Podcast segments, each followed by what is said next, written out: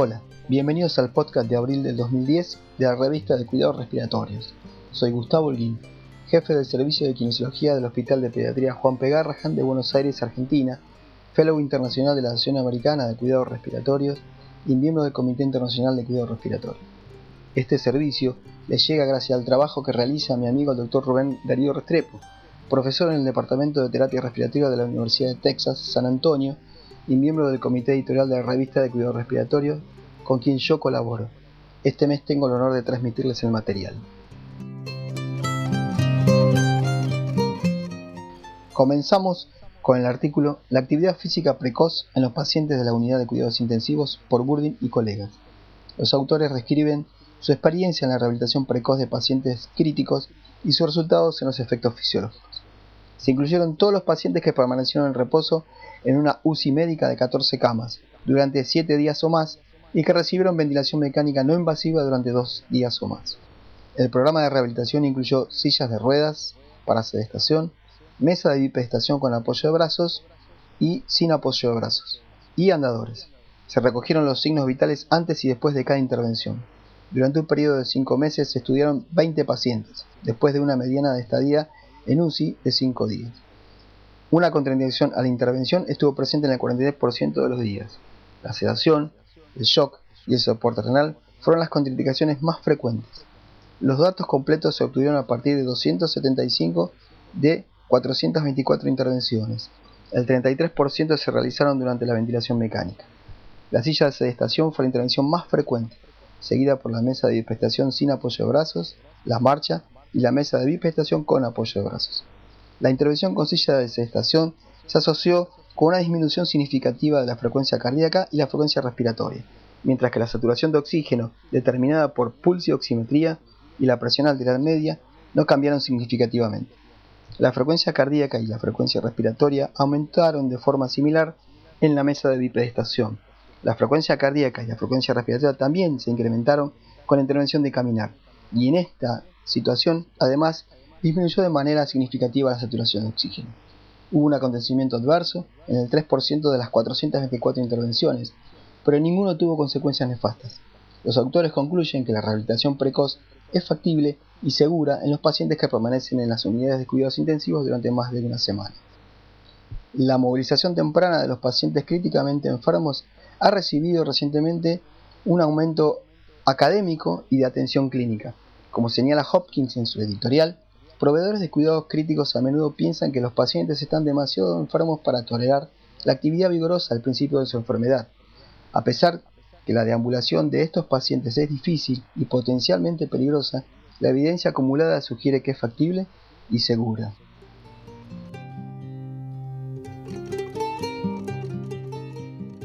El segundo artículo que presentamos es Terapia de oxígeno alto flujo en la insuficiencia respiratoria aguda de Roca et al. El objetivo de este estudio fue comparar la comodidad de la terapia de oxígeno a través de la cánula nasal de alto flujo en comparación con el uso de máscara facial convencional en pacientes con insuficiencia respiratoria aguda.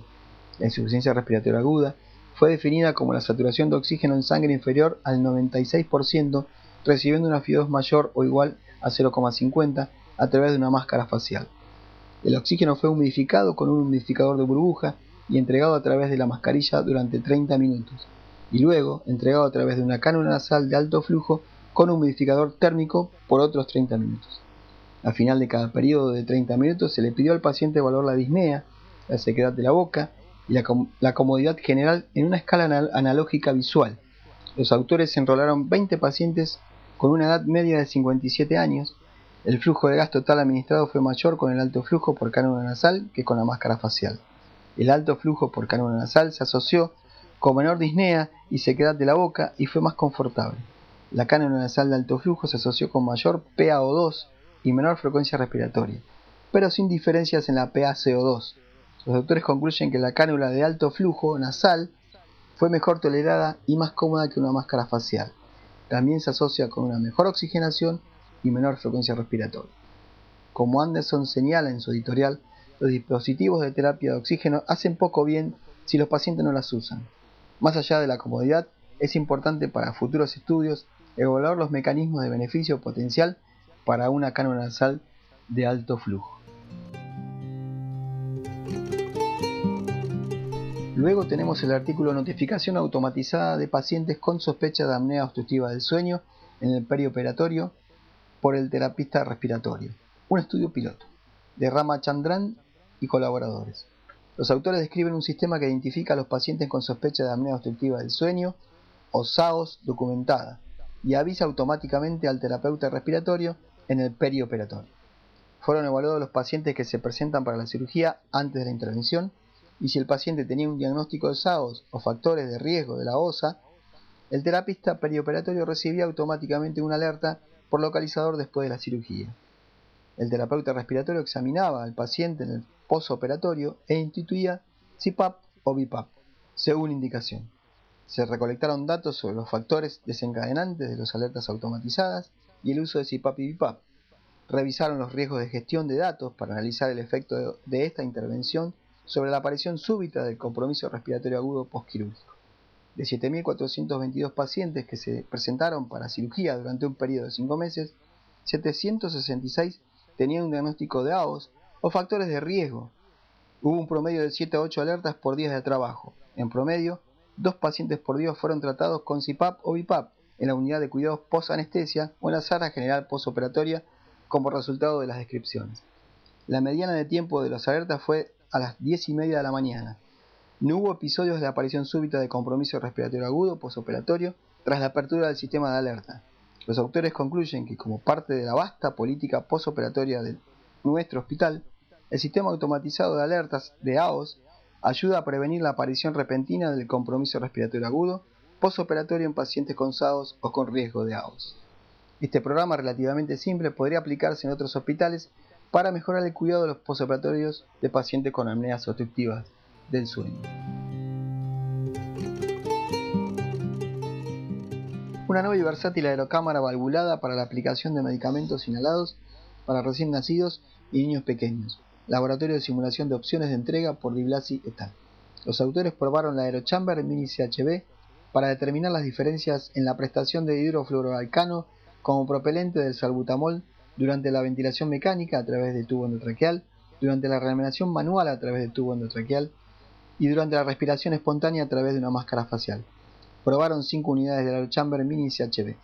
Se simuló la respiración corriente de un recién nacido prematuro, un recién nacido a término y un niño de aproximadamente 2 años de edad. El aerosol se recogió en un filtro de Electret y estudiaron cuantitativamente al salbutamol. La masa total emitida del buterol que salió del dispositivo por actuación fue ligeramente mayor durante la respiración espontánea que durante la reanimación manual. La entrega de albuterol a través de la ventilación mecánica, aunque comparable con el modelo de recién nacido prematuro, con el modelo de recién nacido a término y con el modelo de dos años de edad, fue significativamente menor que en la respiración espontánea y en los modelos de reanimación manual. En los modelos neonatales, la masa total emitida fue similar en el modelo de la respiración espontánea y en el modelo de reanimación manual. Los autores concluyen que la reducción de la entrega de salbutamol durante la ventilación mecánica probablemente está asociado con la atmósfera saturada en el circuito respiratorio en comparación con el aire ambiente. La entrega de broncodilatadores para los lactantes y niños pequeños con un inhalador presurizado de dosis medida, con cámara de retención con válvula, está limitada por la estrechez de la vía aérea, por el corto tiempo de ciclo respiratorio y por el volumen corriente pequeño, aunque los datos de este artículo sugieren que la entrega de inhaladores de dosis medida, presurizados a pretérmino y recién nacidos a término, y los niños pequeños con enfermedad pulmonar obstructiva es posible, los resultados deben ser validados clínicamente. Eberhard y colaboradores presentan su trabajo Validación del cuestionario de calidad de vida del asma con evaluaciones momentáneas de los síntomas y limitaciones funcionales en la vida diaria del paciente determinaron cuán bien la estandarización del cuestionario de calidad de vida del asma predice los síntomas de asma reales y las limitaciones funcionales en la vida cotidiana de los pacientes. Con 91 pacientes con asma, midieron la calidad de vida al inicio del estudio con un cuestionario estandarizado de calidad de vida de asma. Cada participante se llevó una computadora de mano durante una semana que registraba al paciente cinco veces al día para completar una evaluación momentánea de sus síntomas de asma, el estado de ánimo, las actividades y del flujo expiratorio máximo. Una vez al día, al despertar, Los participantes fueron invitados a ingresar datos de su sueño y los síntomas de asma nocturno. Los resultados del cuestionario estandarizado de calidad de vida de asma están fuertemente asociados con las evaluaciones momentáneas de los síntomas del asma y del funcionamiento de los pacientes. Los autores concluyeron que el cuestionario de vida de asma es un instrumento válido para evaluar los síntomas del asma y las limitaciones funcionales. El próximo es un trabajo realizado por Chatwin y Williams. Comparación de rendimientos de cuatro concentradores de oxígeno portátiles. Los autores probaron cuatro modelos de concentradores de oxígeno portátiles para el suministro de oxígeno en función de la frecuencia respiratoria. Se midió el volumen de oxígeno por pulso, la duración del pulso, la sensibilidad de disparo, la concentración de oxígeno en los gases emitidos por el concentrador y la fracción de oxígeno inspirada relativa. Fueron medidos con una configuración que incluía una cánula nasal para adultos, un modelo de fosas nasales y un simulador de pulmón que tiene un sensor de oxígeno. Se estudió la frecuencia respiratoria a 15, 20, 25, 30 y 35 respiraciones por minuto a un volumen corriente de 500 mililitros. El XPO2 tuvo un mayor flujo de pulso y el Freestyle tuvo la menor, que correspondía a los más altos y más bajos volúmenes de pulsos en la posición 2 y en 15 respiraciones por minuto. El rango de concentración de oxígeno fue del 90,3 a 93,6. El Inogen tuvo el menor pulso de tiempo de entrega y el XPO2 tuvo el tiempo mayor. El Freestyle tuvo la más alta sensibilidad de disparo y el Inogen la más baja. En la configuración máxima, en los cuatro concentradores de oxígeno portátiles, la FiO2 relativa disminuyó a medida que aumentaba la frecuencia respiratoria. Los autores concluyeron que los cuatro modelos de concentradores de oxígeno portátiles tienen un rendimiento muy diferente y hacen hincapié en la necesidad de ajustar el valor para satisfacer las necesidades específicas del paciente en reposo y en actividad. Luego tenemos el artículo de Badwin y colaboradores, un método de limpieza y calibración del tubo neumatacómetro del espirómetro portátil Spiro Pro, en un estudio remoto de campo. Se probaron 10 tubos neumatacómetros calibrados de fábrica, cada uso consistió en una serie completa de maniobras de espirometría según los criterios de la espirometría del American Thoracic Society, o ATS. Los neumotacómetros se mantuvieron precisos según estos criterios entre 5 y 9 desinfecciones, pero comenzaron a desplazarse hacia la inexactitud después de la primera desinfección. Todos los neumotacómetros se habían convertido en inexactos según estos criterios después de la décima desinfección. Los autores concluyeron que en un estudio remoto de campo del tubo de neumatacómetro del Spiro Pro se puede limpiar y reutilizar 5 o 9 veces antes de que empiece a ser inexacto, según los criterios de la ATS. Sin embargo, un solo uso de neumatacómetro Spiro Pro, aunque más costoso, proporcionará mejores datos. Los autores realizaron este estudio poblacional en una sola remota de Nepal y encontraron que el tubo de neumatacómetro se puede limpiar y reutilizar esas 5 o 9 veces antes de que sea inexacto. Sin embargo, el enjuague riguroso en agua destilada y los controles de calibración repetidos a diversos flujos de hasta 12 litros por segundo son requeridos para la espirometría precisa y exacta. La reutilización del neumotacómetro en un lugar remoto puede imponer sesgos de medición y por lo tanto el uso único del mismo proporcionará mejores datos.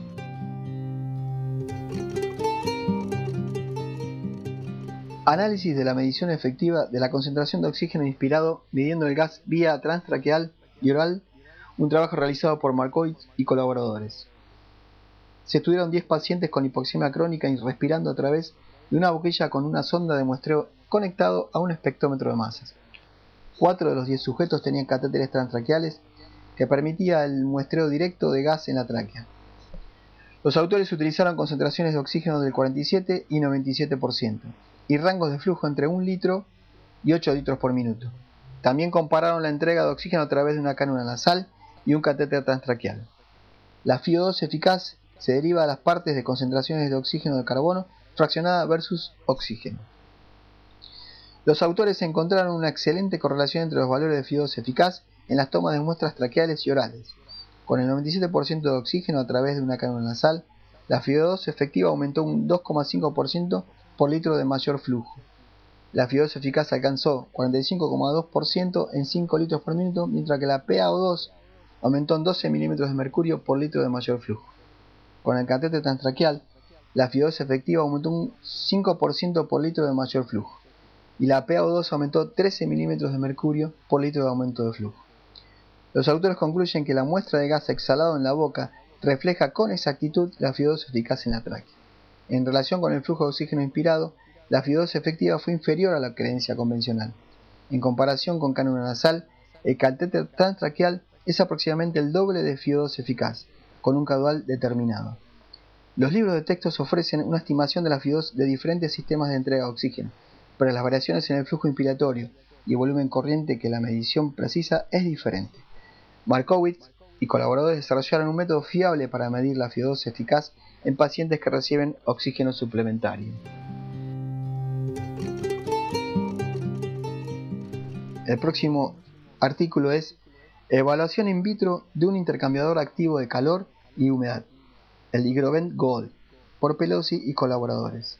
Se probó el Higrovent Gold con y sin sus opciones de calor y humedad adicional activadas, el Higrovac y ese Higrovent. Los autores midieron humedad absoluta utilizando una prueba de ventilación pulmonar a volúmenes minutos de 5, 10, 15 litros por minuto, en condiciones de normotermia y hipotermia. También midieron la resistencia al flujo del filtro y su peso después de 24 horas y 48 horas. En su modo activo, el Higroven Gold provee la humedad absoluta más alta, independientemente de volumen minuto, tanto en normotemia como en hipotermia. La prueba de eficacia del HME no cambió con el tiempo. A las 24 y 48 horas, el aumento de peso y la resistencia del flujo fue mayor en el Higroven Gold. Los autores concluyen que el, el Gold pasivo entrega adecuado calor y la humedad en normotemia, pero el Higrovent Gold activo proporcionó los más altos niveles de humedad tanto en normotermia como en hipotermia. Por último tenemos el documento de revisión por Han Liu, efectos de los cambios de circuito del ventilador en neumonía asociada al ventilador, una revisión sistemática y metaanálisis.